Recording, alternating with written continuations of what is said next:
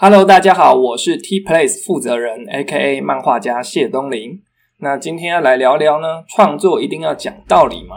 说教感很重，怎么办？OK，我们小时候写作文呢，都被叮咛要文以载道。影视、漫画、小说如果富含哲理，就会被推崇。那说教讲道理，难道就是创作的标准配备吗？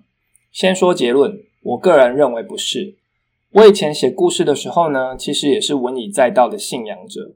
例如，我会先在纸上涂涂写写，最后决定，OK，好，我要来讲正义必胜，然后开始发想什么是正义，延伸成故事会是什么。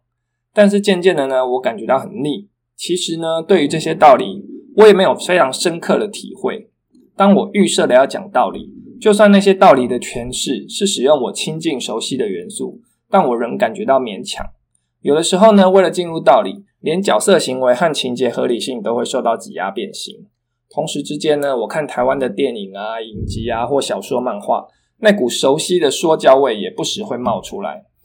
正要到了娱乐高潮的时候，就出来浇冷水。那那些大道理当然是正确的，可是呢，被安插在故事中呢，就看起来有点生硬。那因为察觉到别人作品的缺点呢，就令我开始思索这件事情。然后我发现呢，我好像不是唯一一个有这样感觉的人。我也看到网络上的一些讨论，觉得哪部作品还不错，但就是说道理的部分烦了一些。所以呢，这让我用同样的标准来反省自己。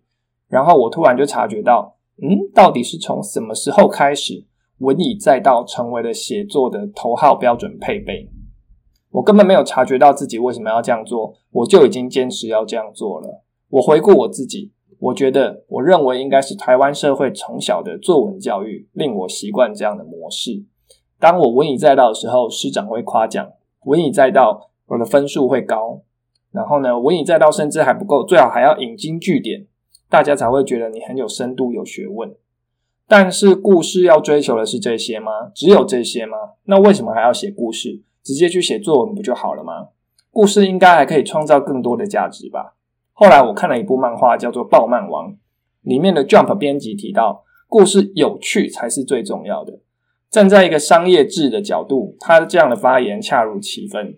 不过，这有点醒了我，原来世界上对故事价值的追求不止一种。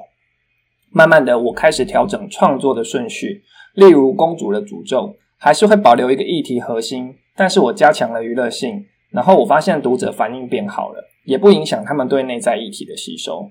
接着呢，我写出入版魔法少女这个故事呢，不是为了某个大道理而写，但他用魔法少女的角度呢，对军旅的生活做出一点反讽、娱乐跟反省。那读者呢，同样也很喜欢。再之后呢，我创作了我在诈骗公司上班这个故事的创作顺序呢，已经完全不把道理放在其中了，单纯就是针对故事主题来做我想得到的最有趣的发挥。